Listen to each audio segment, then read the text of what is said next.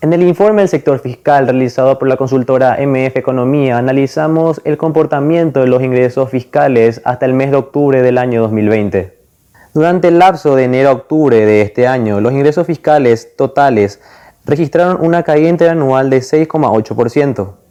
En detalle, los ingresos tributarios, que representan aproximadamente el 70% de los ingresos fiscales, cayeron en un 8,2%. Los ingresos por donaciones, por su parte, se disminuyeron en un 4,3%, por debajo de la caída registrada durante el mismo periodo del año pasado, que fue de un aumento del 32,6%. Las contribuciones sociales, por su parte, se incrementaron en un 12,5%.